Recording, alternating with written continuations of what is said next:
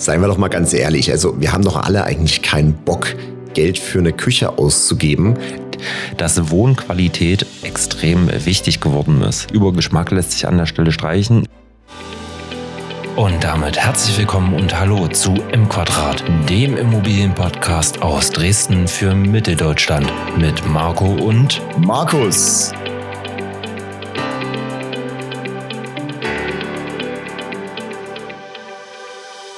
Ja, und da sind wir auch schon wieder. Herzlich willkommen bei M Quadrate, dem Podcast für Immobilien und Finanzen aus Dresden für Mitteldeutschland. Hinter Mikrofon sitzen Marco und Markus. Ja, Markus, äh, letzte Folge lief ganz gut, war unsere erste Folge. Ich fand es auf jeden Fall super, dass es so geklappt hat, habe auch viel positives Feedback so von manchen Kunden, äh, die es gehört haben, bekommen oder auch von Freunden. Wie war es bei dir? Ja, also Feedback war phänomenal. Danke dafür auf jeden Fall, Leute, dass ihr fleißig reingehört habt. Und wir waren einfach auch mega stolz, dass sich viele bei uns gemeldet haben. Geschäftspartner wie auch Freunde und Bekannte, aber auch aus der ähm, Instagram-Community, die gesagt haben, ey, finden wir klasse, was ihr macht und einfach auch ein gutes Feedback gegeben haben, konstruktive Kritik natürlich auch. Wir sind nicht perfekt und äh, wie gesagt, das war ja auch unsere erste Folge. Von daher sind wir auch einfach gewillt, die Qualität des Podcasts weiter nach oben zu schrauben und dafür brauchen wir auch eure Hilfe. Also es wäre super, wenn ihr uns einfach weiter unterstützt und da mit eurem Feedback versorgt, dass wir an uns arbeiten können. Ja, da kann ich mich an der Stelle auch wirklich nur noch mal anschließen. Danke für das Feedback, was so kam und äh, danke, dass ihr uns äh, auch heute wieder zuhört, hoffentlich. Und äh, damit steigen wir direkt mal ein. Wir wollen euch heute äh, das Thema Immobilien natürlich ein, wieder ein Stück weit näher bringen, haben uns dazu ähm, ganz kleinen Zettel, äh, denke ich, aufgeschrieben, was wir heute mit euch besprechen wollen. Und äh, Markus wird euch jetzt mal erzählen, was das denn heute sein wird. Genau, einer der Kritikpunkte von euch war natürlich, dass wir etwas mehr Struktur reinbringen müssen. Das haben wir auch selber erkannt und das sind wir gewillt zu tun. Also von daher haben wir uns unsere Notizen gemacht und versuchen hier einfach euch mit dem strukturierten Wissen zu versorgen. Und deswegen geht es heute einfach auch mal um die zwei Themen Kaufnebenkosten. Ja, wie viel kostet mich eine Immobilie wirklich neben dem Kaufpreis? Was kommt noch dazu? Und der zweite Punkt ist, wie findet man überhaupt Immobilien? Auf welche Quellen greife ich zurück? Und da starten wir eigentlich direkt rein, Marco. Vielleicht kannst du uns einfach kurz mal erzählen, was sind so Kaufnebenkosten und was sind so die größten Posten, die bei Kaufnebenkosten so anfallen können? Ja, Kaufnebenkosten, wie das Wort schon sagt, sind die Nebenkosten, die bei so einem Kauf entstehen. Was ist das? Also ihr habt den Preis einer Immobilie. Und äh, außer dem Kaufpreis müsst ihr noch bestimmte andere Dinge bezahlen. Unter anderem sind das zum Beispiel die Grunderwerbsteuer, der Notar, der den Kaufvertrag für euch erstellt und dann auch beurkundet. Und unter Umständen natürlich auch der Makler beziehungsweise der Vermittler, der euch zu dieser Immobilie bringt. Ne? Das äh, muss nicht immer der Makler sein, kann aber. Genau. Was äh, setzt du an Maklerkosten an? Was ist so üblich? Das kommt immer ganz drauf an. Da gibt es ja auch so ein paar neue Gesetzgebungen, ne? ob äh, man äh, in eine Wohnung selber einziehen will oder nicht, äh, oder ob das eine Wohnung zur Kapitalanlage ist. Bei der Kapitalanlage, wovon wir jetzt hier im Prinzip auch reden wollen, ist es so, dass die Kosten zwischen in Sachsen so zwischen drei und sechs Prozent netto, also plus Mehrwertsteuer liegen. Damit kann man im Prinzip rechnen. Bei dem Hype, der hier in Dresden natürlich äh, gerade so stattfindet, äh, da ist man eher so bei den 6 Prozent, äh, weil sich natürlich viele Käufer um solche Immobilien streiten. Hörst du natürlich als Makler sehr gern, ja, äh, denke ich mir, dass man hier immer äh, die volle Provision kassieren kann. Prinzipiell, ich kenne es zum Beispiel aus der bayerischen Region so, dass hier ungefähr ja, mehr mit drei Prozent netto gearbeitet wird. Egal wie der Markt ist. Bayern ist ja schon immer, sage ich mal, auch um München herum ein relativ heißer Markt gewesen, aber die meisten Makler nehmen hier drei Prozent. Und ja, Sachsen oder auch Berlin beispielsweise nehmen zum Beispiel in meisten Fällen den vollen Satz, also die 7,14 Prozent Bruttoprovision. Und das ist natürlich schon ein extrem hoher Betrag, wenn man sich das mal ausrechnet. Man zahlt quasi auf jede 100.000 Kaufpreis irgendwie allein schon mal 7.000 Euro Provisionen. Und das ist natürlich schon extrem. Ja. Es gibt natürlich noch eine zweite große Position, die dazu kommt, und das ist die Grunderwerbsteuer. Vielleicht, Marco, kannst du uns dazu auch nochmal erleuchten. Ja, Grunderwerbsteuer bezahlt ihr im Prinzip genau wie die Makler auf den kompletten Kaufpreis. Hier in Sachsen liegt die aktuell bei 3,5 Prozent. Werden einige jetzt erstmal schlucken, Mensch, nochmal 3,5 Prozent Steuern an den Staat, nur weil ich eine Immobilie bzw. ein Grundstück kaufe. Ja, muss man aber sagen, ist, sind wir in Sachsen noch sehr, sehr gut bedient. In anderen Bundesländern äh, geht es da locker mal über die 6 hinaus und äh, das macht natürlich dann schon einiges aus. Ja? Ich meine, da verdoppeln sich die Kosten dann einfach mal, die da so dazukommen. Deshalb 3,5 Prozent sind eigentlich hier in Sachsen ein richtiges Schnäppchen. Gibt auch Methoden, um diese Grunderwerbsteuer in Anführungsstrichen zu umgehen. Ja, da gibt's noch den sogenannten Share Deal, wo man dann eine Objektgesellschaft kauft. Aber das soll uns jetzt hier erstmal nicht beschäftigen, weil das ist dann wirklich schon Profigeschäft. Genau, also Share Deals sind natürlich nochmal eine ganz andere Thematik, die äh, im Privatanlegergeschäft eher weniger zu suchen haben. Wir reden also wirklich von einer Spanne von dreieinhalb bis sechseinhalb Prozent, dreieinhalb aktuell wirklich nur noch in Bayern und Sachsen zu finden. Also wir sind im gelobten Land und äh, werden hier einfach noch mit hohen Grunderwerbsteuern verschont, was sicherlich natürlich auch den infrastrukturelleren Gegenden in Sachsen einfach zugutekommt. Ja. Der Rest, äh, der in Deutschland ist schon deutlich teurer. Wir haben inzwischen wirklich ganze, ich glaube, fünf äh, Bundesländer, die bereits die 6,5 Prozent stehen haben, unter anderem eben Schleswig-Holstein und Brandenburg. Und das ist schon extrem. Also wenn jetzt noch die Maklerprovision oben drauf kommt und wir hier auch nochmal drei bis sechs Prozent zahlen, dann wird's richtig fett. Ähm, was Marco auch schon erwähnt hatte, ja, was kommt noch dazu? Wir haben noch Notar- und Gerichtskosten. Also quasi Grundbuchamt, Umschreibung vom Grundbuch, alles drum und dran und natürlich auch der Notar. Weil der Kaufvertrag wird in 99 Prozent der Fälle vor einem Notar beurkundet, der das Ganze nochmal absegnet, damit es auch wirklich amtlich ist. Und dieser Notar will natürlich auch sein Geld haben. Ja? Was äh, fällt so an Notarkosten an, Marco? Vielleicht hier nochmal dein, dein Einwurf dazu. Genau, so roundabout sind wir da in, in Summe so bei 2,5 Prozent. Ne? 1,5 Prozent ungefähr der Notar und ungefähr nochmal 1 Prozent äh, für Grundbucheintragungen und Formalien. Ja, also roundabout äh, können wir schon von 2,5 Prozent ausgehen. Ne? Und wenn wir dann einfach mal zusammenrechnen, hier in Sachsen, äh, beziehen das jetzt einfach mal hier auf unseren Bereich, dann haben wir erstmal die dreieinhalb Prozent Grunderwerbsteuer, dann haben wir die zweieinhalb Prozent für den Notar und die Gerichtskosten beziehungsweise fürs Grundbuchamt, dann sind wir ja im Prinzip schon bei sechs Prozent. Dann kommt nochmal der Makler drauf. Äh, wenn wir da einfach mal in den Durchschnitt gehen. Also mit mindestens 10% Kaufnebenkosten solltet ihr im Prinzip rechnen. Und das sind äh, an der Stelle auch direkt mal gesagt Kosten, die euch die Bank im Normalfall nicht mitfinanziert. Das sind wirklich Kosten, die ihr aus Eigenkapital stemmen müsst. Und äh, also 10% des Kaufpreises, wenn ihr so einen Kaufpreis seht, die solltet ihr mindestens erstmal haben. Genau, und das stellt halt die viele Käufer, auch viele Kaufinteressenten in der aktuellen Phase einfach nochmal vor ein ganz anderes Problem. Ja, wenn wir viele Eigenheimkäufer sehen. Wir haben einfach inzwischen die, die Preislage, dass wir in Sachsen beispielsweise ja, wo wir jetzt auch eigentlich herkommen, deswegen reden wir immer von Sachsen, ja, nagelt uns da nicht fest, es ist auch in anderen Bundesländern genauso. Eigenheime sind einfach sehr begehrt und wir bezahlen inzwischen für ein Einfamilienhaus, selbst in Ostdeutschland, bereits circa 400 bis 500.000, wenn es überhaupt reicht, ja.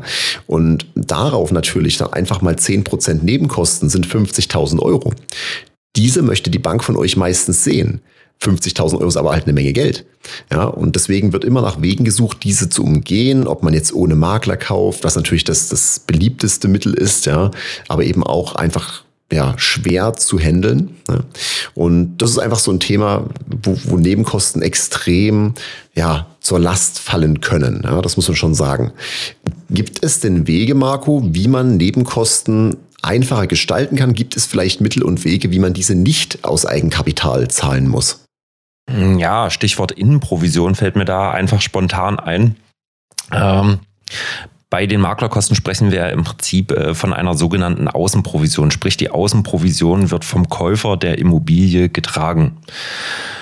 Jetzt gibt es auch noch das Thema Innenprovision. Man kann die Maklerprovision auch so ausgestalten, dass sie vom Verkäufer bezahlt wird und im Kaufpreis inkludiert wird. Das ist äh, ein gangbarer Weg, aber da muss man an der Stelle auch erstmal äh, den Verkäufer finden, der das macht. Das ist äh, zum Beispiel eine der Methoden, die durchaus funktioniert. Oder natürlich mit dem jeweiligen Makler einfach handeln. Ne? Wenn, man, wenn man weiß, es ist jetzt ein Objekt, das geht nicht weg wie warme Semmeln und da steht aber 6% netto dran, ja, dann dem Makler auch einfach mal wirklich äh, ein Angebot machen. Kein freches Angebot, sondern wirklich ein faires Angebot. Äh, klar, ich rede da so ein Stück weit aus meiner Sicht heraus, aber der macht halt auch einen Job und äh, ihr kriegt die Immobilie von ihm angeboten und er spart euch wirklich viel, viel Arbeit, weil an der Stelle ist einfach mal gesagt, es ist ja nicht so, dass der euch einen Exposé schickt und euch die Tür aufschließt. Äh, da muss ich mal wirklich eine Lanze für die meisten Makler brechen. Der muss so ein äh, Objekt halt auch erstmal akquirieren. Und sowas dauert halt oftmals Wochen, Monate, teilweise sogar Jahre, bis so ein Objekt dann wirklich da ist. Und äh, daher kommen auch diese, diese Provisionssätze zustande. Klar, wir kennen alle den Makler, der Vermietung macht, der schließt euch die Tür auf, äh, stellt sich hin und sagt, ja, das ist die Wohnung. Und äh, das war es dann aber auch an Servicegedanken. Aber ich muss sagen, die Leute, die ich kenne und mit denen ich äh, zumindest zu tun habe, also 80, 90 Prozent machen da wirklich einen geilen Job. 80, 90 Prozent. also ja, doch äh, würde ich schon sagen von den Leuten, die ich jetzt persönlich kenne. Ne? Okay. Also klar, ich kenne natürlich auch, äh, ich rede jetzt nicht von Maklern, äh, von denen ich privat irgendwie Angebote erhalte. Ja? Das mhm. möchte ich gar nicht beurteilen. Aber 80 Prozent von, sage ich mal, Leuten, mit denen ich schon mal zusammengearbeitet habe, da kannst du eigentlich einen ganz guten Job erwarten. Ja, definitiv. Also, um kurz einfach beim Thema zu bleiben, auch wie Marco das schon erklärt hatte, Kaufnebenkosten lassen sich mitfinanzieren. Und das ist eigentlich bei all den genannten Kaufnebenkosten, die wir hier aufgezählt haben, bereits möglich. Ja, wir können den Makler quasi vom Käufer Nee, lass mich kurz überlegen. Entschuldigung, vom Verkäufer zahlen Verkäufer, lassen. Ja. Genau so rum. Wir können den Makler vom Verkäufer zahlen lassen. Wir können auch vereinbaren, dass der Verkäufer solche Sachen trägt, wie zum Beispiel Notarkosten, alles drum und dran. Also das könnt ihr alles vereinbaren. Ist nicht mehr wirklich üblich, weil wir uns einfach in einem Markt befinden, wo der Verkäufer entscheiden kann, wen er nimmt. Und je unkomplizierter ihr agiert beim Ankauf einer Immobilie, desto ja, wohlgesonnener sind euch eben auch die Verkäufer und am Ende macht ihr dann den Deal.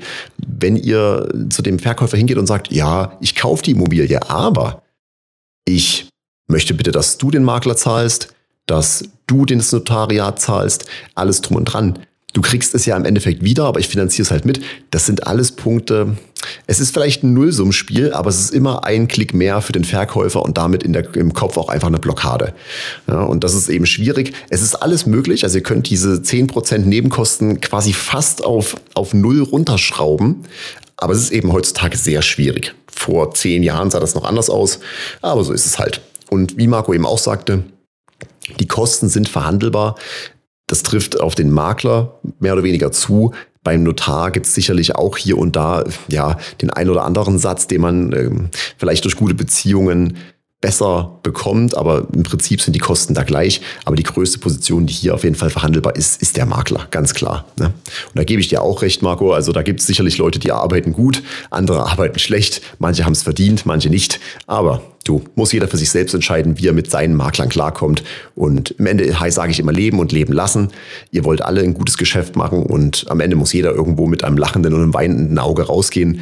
Und ihr wollt ja auch im Endeffekt, dass euch der Makler mehr Sachen anbietet für die Zukunft. Von daher bin ich da eigentlich ein Freund, den Makler immer gut zu bezahlen.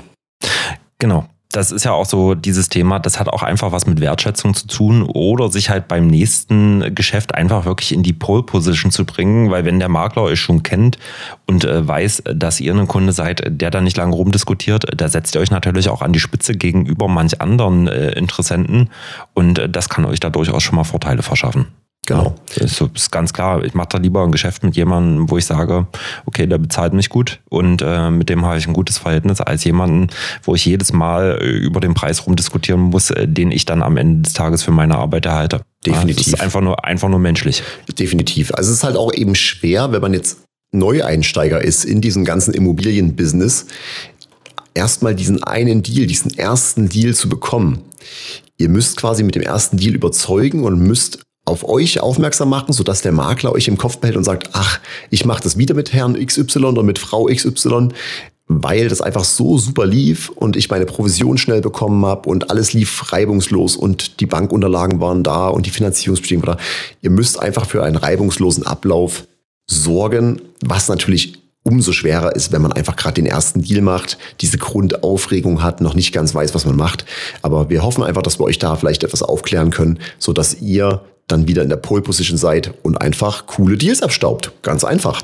Ne? Genau dahingehend gleich mal meine Frage. Vielleicht kannst du uns ja einfach mal so ein Stück weit ganz kurz zusammengefasst erzählen, wie das denn damals bei deiner ersten Wohnung abgelaufen ist. Also, wie hast du die gefunden? War da auch ein Makler im Spiel? Wie, wie, wie lief das alles ab? Also meine ersten beiden Wohnungen haben sich quasi überschnitten. Ja, ich wollte in den Immobilienmarkt einsteigen. Ich war ja schon lange als Arbeitnehmer in der Immobilienbranche tätig und wollte dann aber selbst als Kapitalanleger am Markt durchstarten. Da habe ich mir vorgenommen, okay, ich kaufe mir jetzt eine Wohnung. Ganz klassisch. Und habe dann einem das Internet durchgeforstet, alles drum und dran. Und dann kam es bei mir tatsächlich so, dass zwei Wohnungen geworden sind, weil irgendwie ich mit zwei Wohnungen in Verhandlung getreten war oder mit zwei Eigentümern und beide meine Preisvorstellungen irgendwo gematcht haben. Aber prinzipiell war es wirklich so ganz klassisch. Ich habe bei Immo Scout, glaube ich sogar, meine erste Wohnung gekauft, habe diese ganz normal angefragt, war besichtigen, war begeistert, weil ich irgendwie dachte, okay, das Preis-Leistungs-Verhältnis stimmt einfach, die Wohnung ist ja, glaube ich, fünf Autominuten von äh, der Wohnung meiner Eltern entfernt, wo ich auch groß geworden bin. Von daher kannte ich die Lage auch sehr gut. Und dann einfach genau das Thema. Ja, wir sind aus der Wohnung raus. Die Maklerin sagt, okay, was brauchen Sie noch, um jetzt hier ähm, sich Gedanken zu machen? Da habe ich einfach gesagt, ich brauche mir keine Gedanken mehr machen. Wir machen das jetzt so ganz einfach. Ja, äh, Finanzierung hatte ich vorher quasi schon abgeklärt, dass es möglich sei. Und dann ging es los. Ja, ganz easy. Und das. Da ja. wollte ich gleich mal kurz einhaken. Ganz wichtiger Tipp: Geht vorher einfach mal zu eurer Bank, wenn ihr überhaupt drüber nachdenkt, sowas zu machen und klärt ab, ob ihr euch das im Prinzip leisten könnt. Sprecht mit eurem Bankberater, geht einfach mal hin, wenn ihr einen Bankberater habt, beziehungsweise ruft äh, beim Kundenservice an. Den, den hat ja, hat ja selbst jede, jede Online-Bank.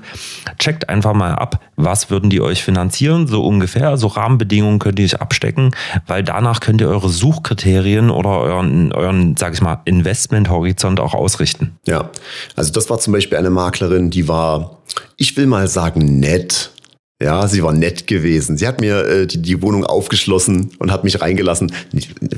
Ein bisschen geflaxt, die Wohnung war vermietet, davon abgesehen. Aber äh, prinzipiell, wir sind dann gegangen. Dann hat sie dir aufgeschlossen, das ist ja top. Ja, der, der Schlüssel, einfach, einfach Schlüssel gehabt und los rein da. Nein, aber äh, auf jeden Fall war das eben auch so ein Thema. Ich äh, muss ehrlich sagen, dass ich die Maklerleistung ja überschaubar fand und ihr dann erstmal ein Provisionsangebot gemacht habt. Die Provision stand bei 7,14 Prozent brutto, also 6 Prozent netto.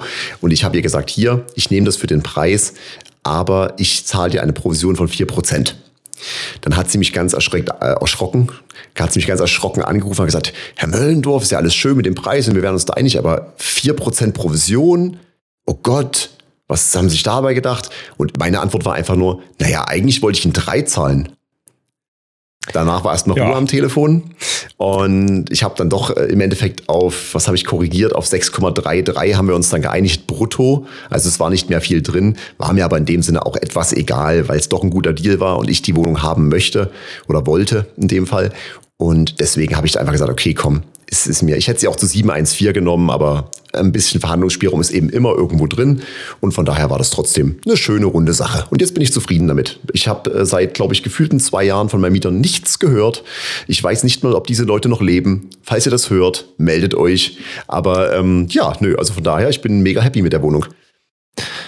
Da fallen mir spontan auch noch so zwei Floskeln ein, die ich da an der Stelle einfach mal noch rausholen will. Ne? Gewinn machst du im Einkauf. Ja. Und was war es noch? Gewinn machst du im Einkauf. ja, Gewinn machst du im Einkauf, äh, den Rest schneiden wir dann so einfach mal kurz zum raus. Thema zwei Floskeln. uh, ja, das müssen wir rausschneiden. So viel zum Thema Struktur und Vorbereitung. ähm, ja, aber es ist halt tatsächlich so, und da seien wir auch beim Thema, Gewinn liegt im Einkauf. Und wer heutzutage nicht versteht, dass man handeln muss, um ein gutes Angebot zu bekommen, der hat diesen ganzen Markt auch einfach nicht verstanden. Ich meine, es gibt immer wieder Immobilien, auch heutzutage, wo man sagen muss, okay, ich weiß, die Nachfrage ist groß, hier muss ich den vollen Preis zahlen, ich muss die volle Provision zahlen, einfach um mir den Deal zu sichern. Aber im Endeffekt, das war nicht immer so, ja. Und ihr könnt immer versuchen, trotzdem zu handeln. Klopft immer ab, was geht. Immer, na, wie man so schön sagt, Kotzgrenze. So, das ist immer das, was, was gehen muss. Und dann macht ihr wirklich einen guten Deal und seid damit auch happy und könnt ruhig schlafen. Genau, da ist mir die zweite Floskel auch wieder eingefallen. Geld haben kommt nicht von Geld ausgeben. Ja, definitiv. Also das auf jeden Fall. Ne? Es geht wirklich, manchmal geht es um ein paar hundert Euro, aber auf der anderen Seite muss man auch sagen, ein paar hundert Euro auf dem Konto haben oder nicht. Ja? Und jeder von uns würde sich dafür entscheiden, das Geld auf dem Konto zu haben. Und wenn jemand vor euch steht und sagt, gib mir bitte 200 Euro, würdest du auch erstmal nachdenken, ob du es machst. Ja, also von daher immer da wirklich, seid knausrig, seid einfach knausrig. Aber wie gestaltet sich das bei dir mit der Immobiliensuche? Wir überziehen hier eigentlich schon wieder Zeit. Wir sind schon wieder bei 20 Minuten. Und haben hier gerade mal das erste Thema abgehakt. Aber ja, ja. naja. Ja, äh, fassen wir es einfach mal kurz zusammen. Ne? Makler ist natürlich immer so die Anlaufstelle Nummer eins. Äh, dann die Portale, was äh, man noch ganz gut funktioniert, wenn man vielleicht schon das eine oder andere hat. Äh, bei der eigenen Hausverwaltung einfach anfragen, die äh, da schon für einen verwaltet, äh, ob, ob die wissen, ob einer der anderen Eigentümer einfach demnächst mal verkauft. andere Multiplikatoren, so will ich es jetzt mal nennen, sind da auch gerne mal Steuerberater oder wirklich die Nachbarschaft. Ja, das ist äh, Fakt. Es spricht sich in so einem Haus auch gerne mal rum, wenn der Eigentümer irgendwie verkaufen möchte. Zumindest wenn er so einen persönlichen Draht hat und aus der Region kommt, da kann man dann auch mal Kontakt aufnehmen. Ja, und ähm, am Ende des Tages ist es manchmal sogar ganz äh, platt die normale Tageszeitung, äh, in der eine Anzeige geschaltet ist, weil es ist einfach so, viele Immobilienbesitzer haben auch schon ein Alter erreicht, äh, wo man sagt, okay, die sind im digitalen Zeitalter noch nicht so angekommen und die schalten dann wirklich ganz klassisch eine Zeitungsannonce und dann steht das dort drinne.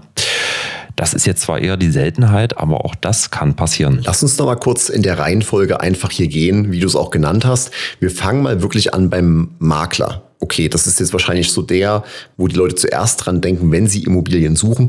Wie gehe ich daran? Wie kontaktiere ich den Makler? Wie finde ich überhaupt den Makler für meine Stadt, für meine Region? Vielleicht kannst du da einfach noch mal ausholen, dass die Zuhörer auch wissen, okay, wenn ich jetzt anfangen möchte, wie muss ich starten?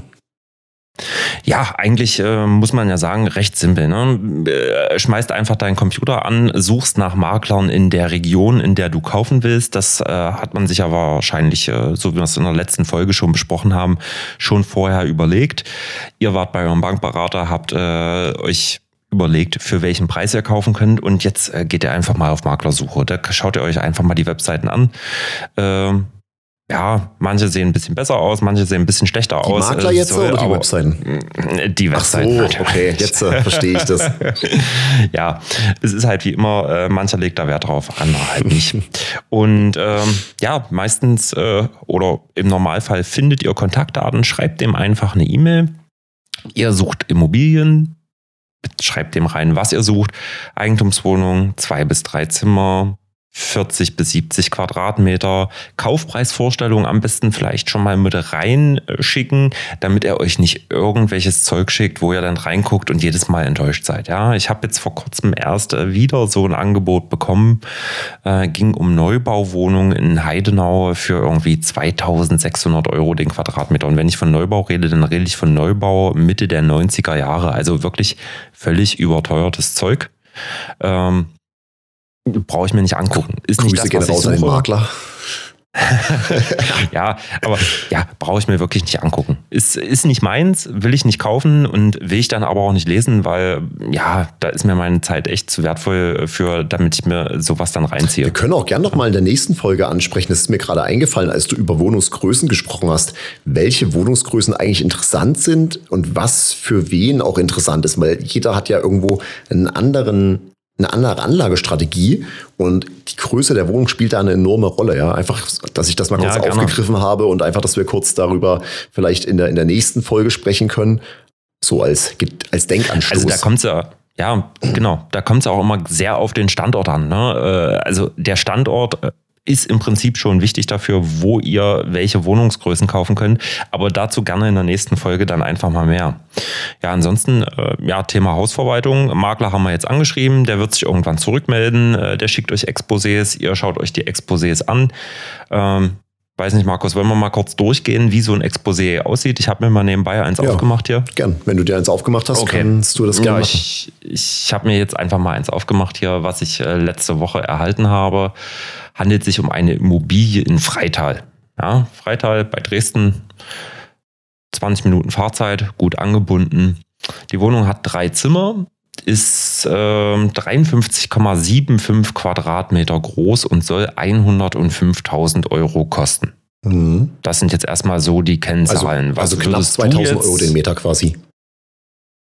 Äh, ja, ich habe es jetzt nicht genau ausgerechnet, also das habe ich noch nicht ja. gemacht, aber ja, wir gehen davon aus, das sind so ja, irgendwas zwischen grob über den Daumen gepeilt 1850, 1950 Euro der Quadratmeter. Okay. Also ja. prinzipiell finde ich Freital als Gegend sehr schön, weil es einfach im Speckgürtel von Dresden liegt und damit einfach auch wieder in diese Thematik reinfällt, Speckgürtel von einer größeren Stadt oder von einem Ballungszentrum ist immer interessant, aktuell sowieso, ja, weil ihr findet in ja. den Ballungszentren kaum noch Sachen, die sich irgendwo lohnen. Deswegen guckt in die Speckgürtel, guckt halt eben auch mal 10, 20 Kilometer außerhalb dieser Ballungszentren, ob ihr vielleicht noch Standorte findet, die einfach einen guten Eindruck machen. Und ja, dann geht's weiter und Freital finde ich persönlich in der Dresdner Region finde ich das sehr schön. Äh, ich kenne die Ecke da oben auch ganz gut und würde jetzt prinzipiell sagen, dass eine Dreiraumwohnung, gut 53 Quadratmeter für eine Dreiraumwohnung ist vielleicht schon wieder etwas klein, das muss ich auch dazu sagen. Aber drei Räume sind prinzipiell immer nachgefragter als zwei, weil man meistens und gerade jetzt auch ein Thema mit diesem ganzen Thema Corona eben nochmal ein Arbeitszimmer hat oder ein Kinderzimmer hat oder was auch immer. Man hat einfach dieses extra Zimmer, wo man noch ja, diverse Gestaltungsmöglichkeiten hat. Von daher finde ich das Konstrukt erstmal nicht schlecht. Muss noch dazu sagen, äh, habe ich vielleicht am Anfang jetzt vergessen, ist eine Dachgeschosswohnung. Das heißt, die 53 Quadratmeter sind Wohnfläche. Die Grundfläche der Wohnung ist natürlich etwas größer. Ne? Du hast ja diese, diese Bemessungsgrenzen, mhm.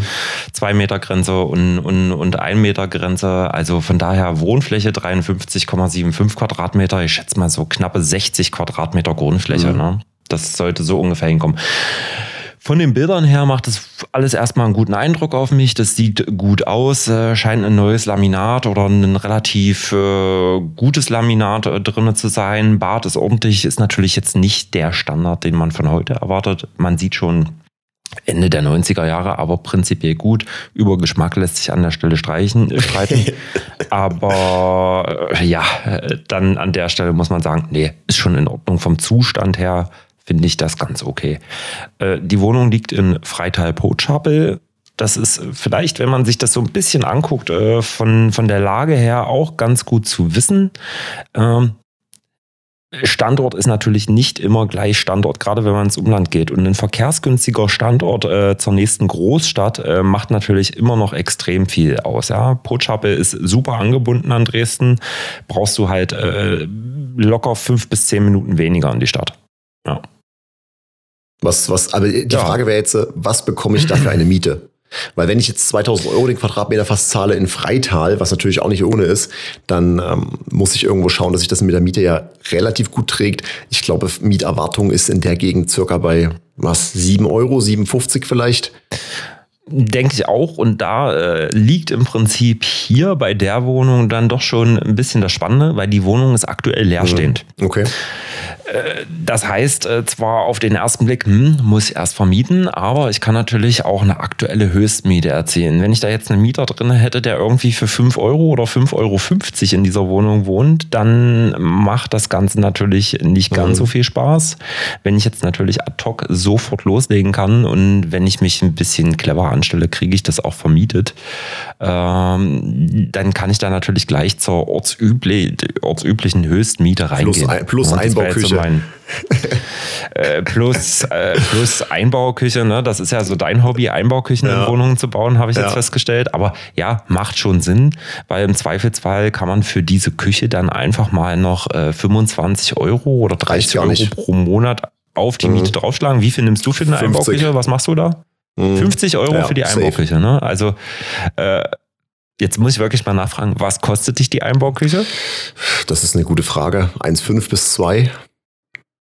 Okay, also Einbauküche, 50 Euro ja. im Monat, sind 600 Euro im Jahr. Das heißt, eigentlich nach knapp zwei Jahren ist die, ist ja. die Sache im Prinzip. Nach drei, vier Jahren sollte es auf jeden Fall äh, durch sein, laut Kalkulation. Das äh, definitiv. Also so ja. 40, 50 Euro für die, für die Einbauküche ist schon so, ja, das Ziel, sage ich das mal. Und von daher, das wird auch gezahlt. Also prinzipiell bei Drei- und Vierraumwohnungen muss man sich das überlegen, ob das sinnvoll wäre. Aber da die Wohnung, wie gesagt, mit 53 Quadratmetern eben nicht so groß ist und eben doch auch für, für ein Pärchen jetzt beispielsweise mehr ansprechend oder eher ansprechender wäre als für eine Familie, würde ich da tatsächlich es wahrscheinlich so machen, dass ich sage, okay, ich baue eine schöne Einbauküche rein und ja. ja. hier übrigens Küchenmarke Respekta, wen es interessiert. Also schaut gern bei Respekta da mal vorbei.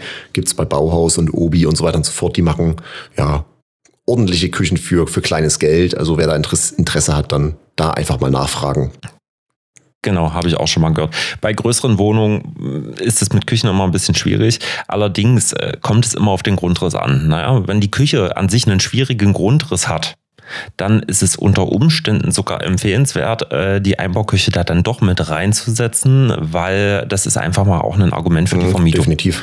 Ja, wenn man sich eine neue Einbauküche extra kaufen müsste, um in diese Wohnung einzuziehen und der Grundriss dieser Küche halt echt schwierig ist und dann man nicht so ein Standard, äh, so eine Standardküchenzeile oder so ein Standard U hinstellen kann, ähm, na, dann fällt die Entscheidung im Zweifelsfalle vielleicht nicht auf diese mhm, Wohnung. Ja, stimmt. Ja, das ist äh, immer mal so ein bisschen in den Mieter oder in den Mietinteressenten Interessenten reinversetzen.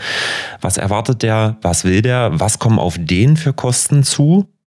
Weil er muss es ja auch irgendwie bezahlen. Seien wir doch mal ganz ehrlich, also wir haben doch alle eigentlich keinen Bock, Geld für eine Küche auszugeben. Es sei denn, wir ziehen wirklich in unser Haus oder wir ziehen in unsere Wohnung, die wir uns irgendwie gekauft haben und wo wir sagen, okay, da ziehen wir jetzt unsere Familie groß, dann ist das ein anderes Thema. Aber diese ja. ganzen Übergangswohnungen, wo wir vielleicht mal für drei, vier, fünf Jahre mal wohnen und wo wir dann irgendwie auch irgendwann rauswachsen, da haben wir keine Lust, eine Einbauküche reinzubauen. Und jeder, ja. der hier was anderes behauptet, also sorry, aber dann ähm, hast du ein ganz anderes Problem.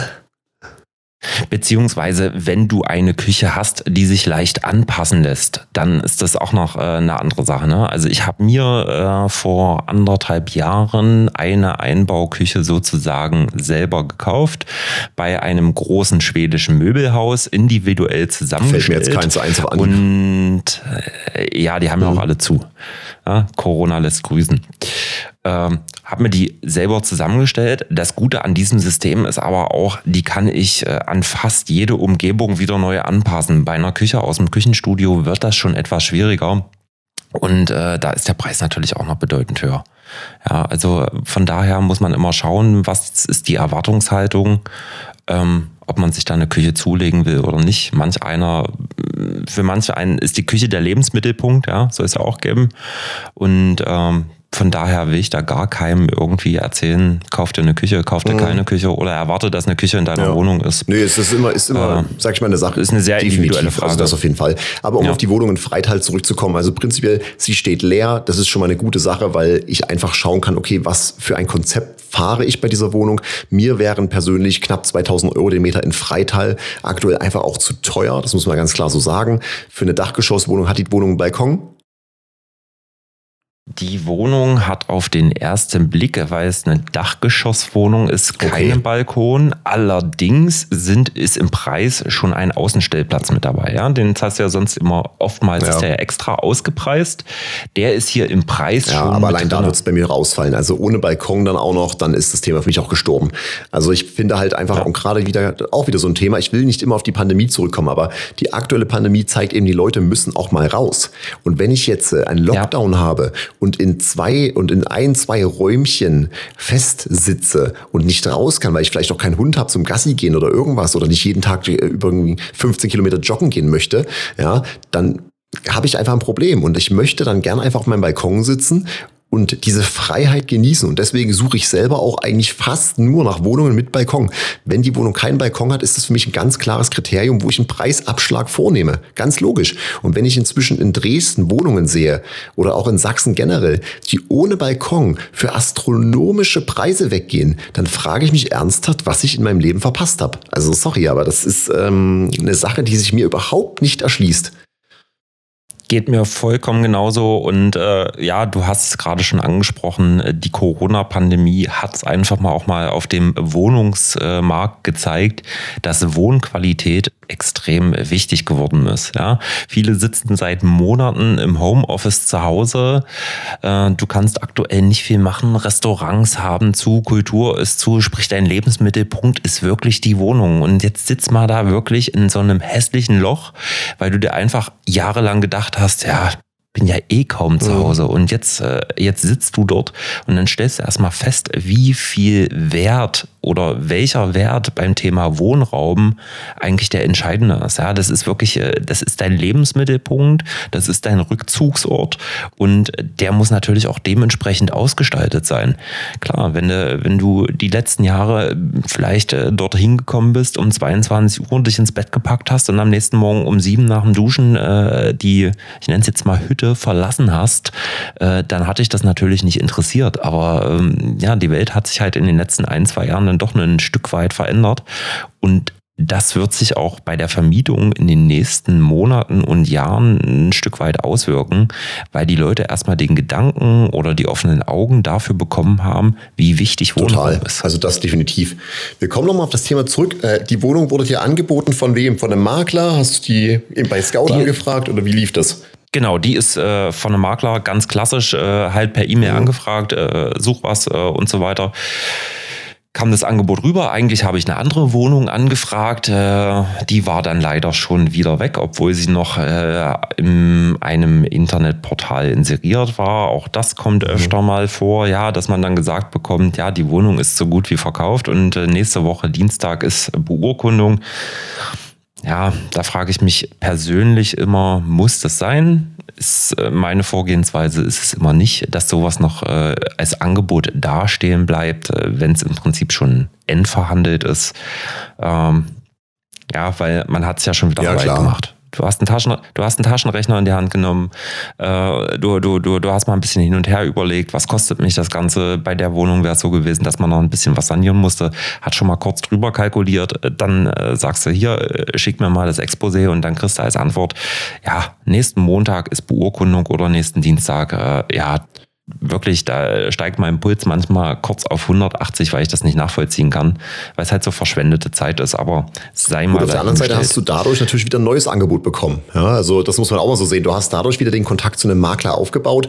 Ich, ich feiere das auch immer nicht tatsächlich. Das machen viele, dass sie einfach die Angebote als, als Phishing-Angebote drinstehen lassen, um weiterhin Kontakt zu, zu generieren. Aber da wir ja auch irgendwie was wollen und wir einfach auch unser Netzwerk erweitern wollen, um Angebote zu bekommen, finde ich das prinzipiell in Ordnung. Ja, ist es jetzt nicht so, dass ich jetzt sage, hm, naja, gut.